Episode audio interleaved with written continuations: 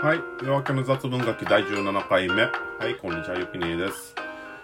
えー、どうですかね。まあ2月、2月ということで。まあ2月半ばぐらい。まあ、最近は普通に仕事して筋トレしてるぐらいですね。ブログも毎日書いてます。まあ、ちょっと早いんですけど、ゴールデンウィークどうしようかなという話になってて、まあ、嫁さんとゴールデンウィークに熊本旅行しようと思ってるんですけど、まあ、すでにもう2月の段階でネットとか調べてみると、飛行機とか宿とかもうすでに埋まってる状態で、選択肢ってほとんどないですね。まあ、沖縄ゴールデンウィーク期間中繁忙期なんで、それこそ、あのー、だいたい2020年のゴールデンウィーク予約しようと思ったら2019年の12月頃からは、なんとかしておかないといかないかなーって感じで、まあ、去年の段階で予約取ってないとどこも行くとこないですね。まあ、石垣とか、あの、離島方面とか、ほんとこの時期はもう一番の書き入れ時なんで、沖縄県民でもゴールデンウィーク中に、あの、離島とか行けないです。まあ、今年はとりあえず熊本行こうかなという風な話になってるんですよ。あの、熊本の阿蘇山とかあの周辺ふらふらとさまよいながら温泉でも入ろうかという風な話になってます。まあ今調べてる段階ですけど、まあ高千穂とかあの辺り行ってみようかなと思ってますね。まあゴールデンウィーク期間中、そうですね。まあ最初佐賀の嬉野温泉でも行こうかなと思ったんですけど、あの目をつけてた、あの温泉旅館が一晩空くと、あの空き室全くなくなってる状態でダメでしたね。まあ高知県にもあの温泉旅館あるんでそっち行こうかなと思ったんですけど、手頃なホテルがなくてダメでしたね。まあ、来年は沖縄本島内のどこか北部あたりにペンション借りてそこであの過ごしてもいいかもしれないですけど、まあ来年早くゴールデンウィークの予定立てようと思ってます。まあ僕が旅行に求めてることは、あの普段とは違う環境でのんびりしながらいろんなこと考えたりするようなことだったりするんで、あんま派手なアクティビティとかいらないんですけど、まあ阿蘇周辺、まあ熊本ですね。うん。特に印象はないですけどね。熊本とかがいるなーぐらいであって、熊本といえば阿蘇山。なんか中学生ぐらいの時に阿蘇山にあの修学旅行行ったような気しますけど、なんか阿蘇山の方では、なんか天然石とかそういうのが売ってるような、そういう風な印象ぐらいしかなかったですね。まあ今から行ってみて実際に阿蘇山のいいとこを探してみようかな。まあどっか阿蘇山周辺で、あの、いいとこあるんであれば、おすすめの場所あったら、なんかツイッターでリプもらえたり、あの、マシュマロで意見もらえたらいいなと思いますね。うん。どうですかね。ゴールデンウィークどこ行きます？まあ沖縄は大変ですよ。ゴールデンウィーク期間中。一番の書き入れ時なんで、まあ、早めに予約取っておかないと、何もできないです。もう、ほんと予約取ろうと思ったら、去年の12月とか、それぐらいからもう取っておかないと多分、どこも空いてないですね。うん、ちょっと今調べてみたんですけど、大体、あの、民泊とかそういうところがちょこっと空いてるだけで、もう泊まれそうなところってないですね。沖縄だったらね、何がありますかね。まあ、那覇周辺とかだったら国際通り行ったりとか、公設市場行ったりとか、そういうのがあるかもしれないですけど、うん、観光地になるのは、北部の方の恩納村とかあの辺りとか、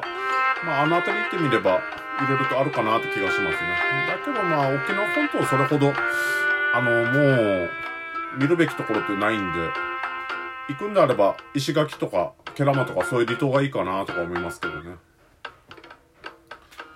うん。まあそうですね。沖縄ね。まあ来年沖縄どっか旅行しようと思います。まあせっかく沖縄にいるんで安くで旅行したいですよね。うん。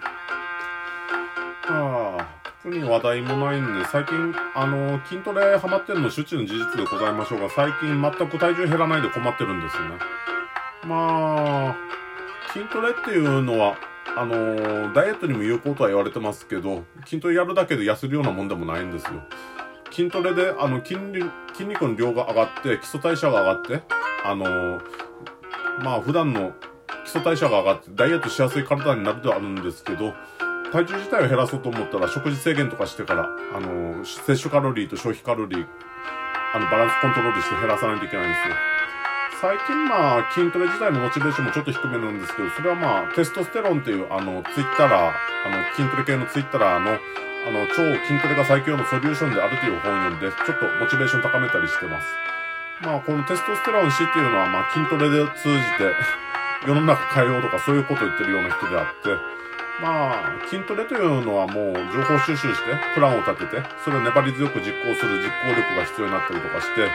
あの、筋トレ習慣化することができるとビジネスにおいても成功できる考え方を身につけることができたりとか、まあ、自己啓発系でもいい感じがあるんですけど、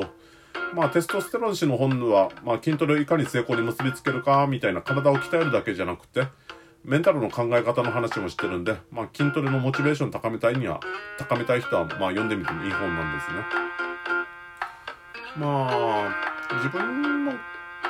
うん、まあ、筋トレは習慣化できたかなと思ったけど、ボディメイクがあんまできてないんですよね。だいたい、あのー、体重とか、あの、高いところで維持しちゃってる状態で、あのー、腹筋とかも割れて見えないし、なんか体脂肪を落とさないといけないなーって感じなんですよ。まあ、ボディメイクの世界では、あの、増量期と減量期というのを繰り返しながら筋肉をつけていくもので、まあ、体重を減らすと筋肉も同時に落ちがちなんで、なんで、筋肉をつけたいときはいっぱい食べていっぱいトレーニングしてガンガン体重増やしながら筋肉を増やしていくんです。で、減量期というのは、あの、大会などに向けて、無駄な脂肪を削ぎ落とす時期なんで、こういう時になると、まあ、消費カロリーより摂取カロリー減らしたりして、あの、有酸素運動をしながら、あの、脂肪を落としていって、筋肉が見えるようにするんです。なんでまあ、筋トレしてるトレーニーというのは、減量するための食生活っていうのも大概詳しいもんなんですね。で、まあ僕はもう筋トレして筋肉はつけるようにしてるんですけど、食生活とか全くコントロールしてないんで、まあ体重が減らないんです、全然。で、まあどれくらいの体重なのかはまあ隠しますけれど、まあ高い値で安定しちゃった状態なんですよ。でかいです、体自体が。非常に。縦にも横にもでかい。うん。で、まあ以前糖質制限で7キロぐらい減量したことあるんですけど、糖質制限っていうのは、リバウンドがあれですね。良くないです、あんまり。なんか糖質制限というのは筋肉の中の水分を絞り出すだけの、あのー、やり方らしいんで、あれは、まあリバウンドしやすいんですよ。健康的にやってると言い難いんです。で、まあ、そろそろ筋肉ついてきたし、大量、あの、体脂肪を減らして、あの、減量期に入ろうかなーって感じで考えてるんです。あの、自分にある体組成、体組成表あの、体組形成表なんていうのね。まあ、体脂肪とか、あの、筋肉量とか測れる体重計みたいなやつあるじゃないですか。まあ、あれになってみると、まあ、一日の必要カロリーとか算出できるんで、そこから一応、一日の必要カロリーを、摂取カロリー絞って生活しようかなと思ってるんです。減量期の食事メニューでは最近、あの、ネットのトレーニングの間で流行ってる、あの、マッスルグリルの沼っていうメニューがあるんですね。まあ、沼というのは、あの、10号機、10号炊きの炊飯器に鶏胸肉とオクラとか入れたりして、作るカレー味のお茶みたいなものですね。これ大体10号炊きだと正確に2000キロカロリーを作ることができるみたいなんですよ。3食をこの2000キロカロリー摂取して、他には何も食べないようにしてると、まあ、きちんと必要な、あのー、必要栄養素を取れる上で、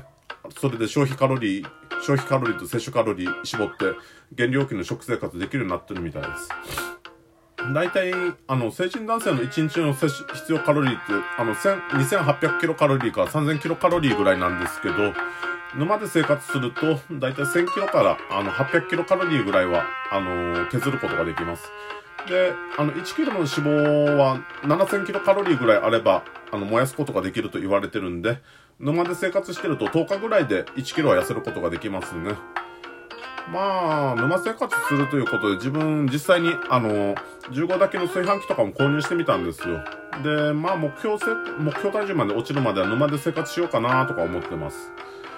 まあ、減量期における生活というのは、こういうふうにしょ、あのー、食生活の方で摂取カロリーと必要カロリー計算しながら、あのー、何キロぐらい、